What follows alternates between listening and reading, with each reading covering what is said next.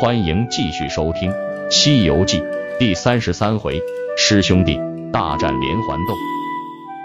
唐僧师徒告别了亲法国国王，出城向西继续赶路。悟空把昨天晚上如何让国王皈依佛门的事说了一遍，师徒们都笑得合不上嘴。说笑间，他们走进一座危耸的大山中，忽然一阵风刮过，尘土飞扬。悟空害怕出事，就让师弟保护师傅，自己驾着云登到空中，向下观看。只见一个妖精领着三四十个小妖怪在那里喷风吹沙。悟空心想，干脆让八戒去打这一仗，赢了算他一功；如果被妖精捉住，再去救他。悟空跳下云，骗八戒说烟雾是因为前面有个人家在蒸米饭和馍馍。八戒贪吃，忙找借口说要去给马找些嫩草。悟空心中暗暗高兴，悄悄地嘱咐他：“那饭只给好看的吃，你这么丑，肯定不给你。”于是八戒变成个胖和尚走了。八戒闯进妖精摆的圈子阵中，被小妖精围住，拉拉扯扯的往洞里拖。八戒这才知道上了悟空敌当，变回原形，拿出了钉耙就是一阵乱打。老妖精听到报告，立刻抡起一条铁杵赶出洞，两个人就在山凹里打了起来。悟空见八戒这么长时间不回来，就拔根毫毛变成自己，陪着师傅和沙僧，真身驾云来到山凹里。见八戒和妖精正在交战，便高声叫道：“八戒别慌，老孙来了。”八戒一听来了精神，没几下就把那群妖怪打败了。悟空也不理他，掉头回到师傅跟前。不一会儿，八戒回来了，把刚才遇到妖怪的事告诉唐僧。悟空鼓励八戒。让他做开路先锋。八戒想那妖怪的本领跟自己差不多，就答应了。于是师徒四人便一路进了山里。再说那妖精打了败仗，垂头丧气。这时一个小妖怪出了个主意，选三个会变化的小妖，变成老妖怪的样子，分别缠住悟空、八戒、沙僧，自己则去捉唐僧。老妖怪一听，十分高兴，立刻在所有的小妖精中。选出三个小妖，变成老妖精。唐突师徒来到妖怪埋伏的地方，一个假老妖从路旁跳出，直奔唐僧。八戒忙拿出钉耙，和妖精一来一往打了起来。唐僧等人又向前走了不远，草丛里又跳出一个妖精来捉唐僧。悟空急忙挥棒打去，沙僧保护着唐僧继续向前走。山背后又跳出一个妖精。沙僧拿杖和妖精打起来，这时真妖精在半空中见唐僧一个人在马上，便伸出五爪钢钩，将唐僧一把抓住。一阵风过后就不见了。悟空在草坡下打败小妖怪，急忙回到路旁，只见白马和行李，却找不到师傅。悟空连忙牵着马，挑着担，满山头找师傅。一会儿，八戒、沙僧先后跑了回来，三人凑在一起说明了情况。悟空气得暴跳如雷，叫道：“中计了！”兄弟三人猜想妖精肯定在这山里，就进山寻找妖洞。走了二十来里，见悬崖下有一座洞府，悟空急忙跳到跟前，见洞门紧闭着，门上的石板上有八个大字：“隐雾山折月连环洞。”八戒见了，举着耙子就把石门打烂了。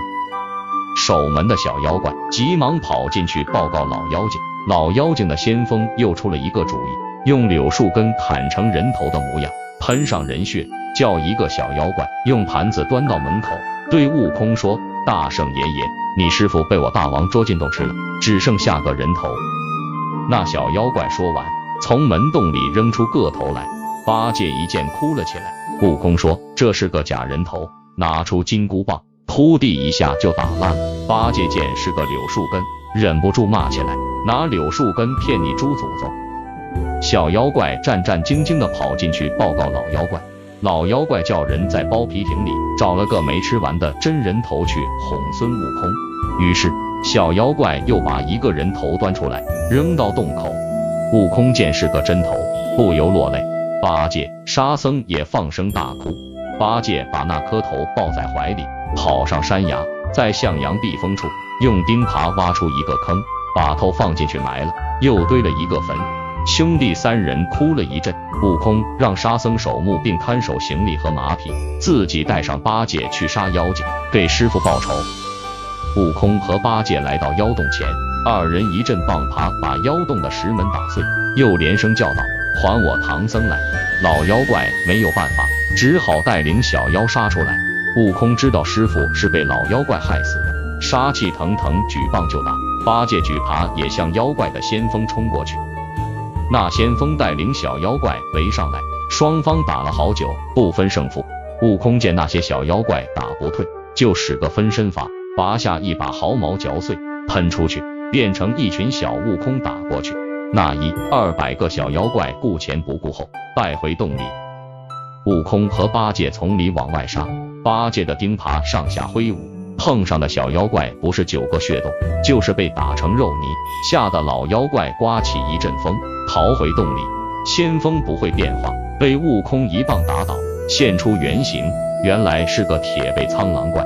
老妖怪逃回洞后，忙叫小妖怪搬石挑土，把前门堵死。悟空收回毫毛，和八戒追过来。八戒用耙拼命打那洞门，洞门却一丝不动。悟空猜想门肯定是堵死，便叫八戒去沙僧那儿等他，自己绕到山后去寻找老妖怪的后门。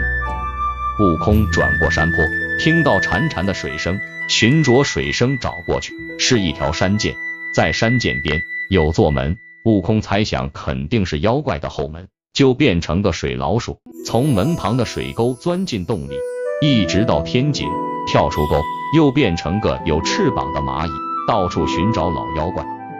他展开双翅，一直飞到中堂，听见一个小妖怪跑进来，向老妖怪报告：孙悟空、猪八戒和沙僧把那个头当成唐僧的头埋了。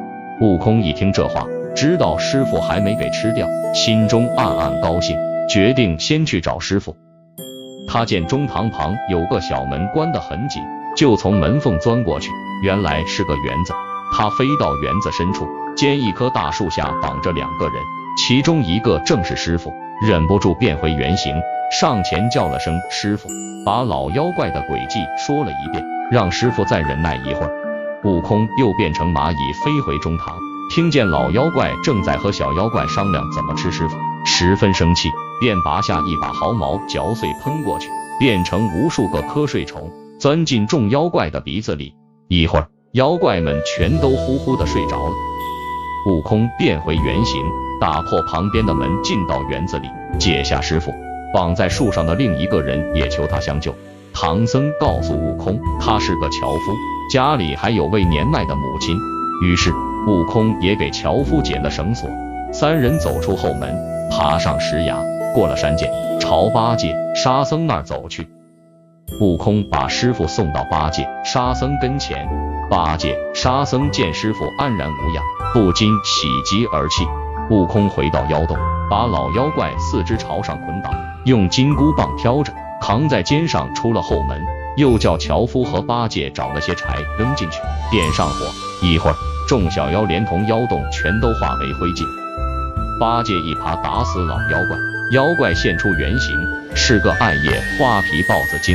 樵夫为了感谢唐僧师徒救命之恩，恳求他们去见他母亲。唐僧师徒欣然前往。樵夫的母亲知道他们是儿子的救命恩人后，忙磕头感谢，并准备下斋饭。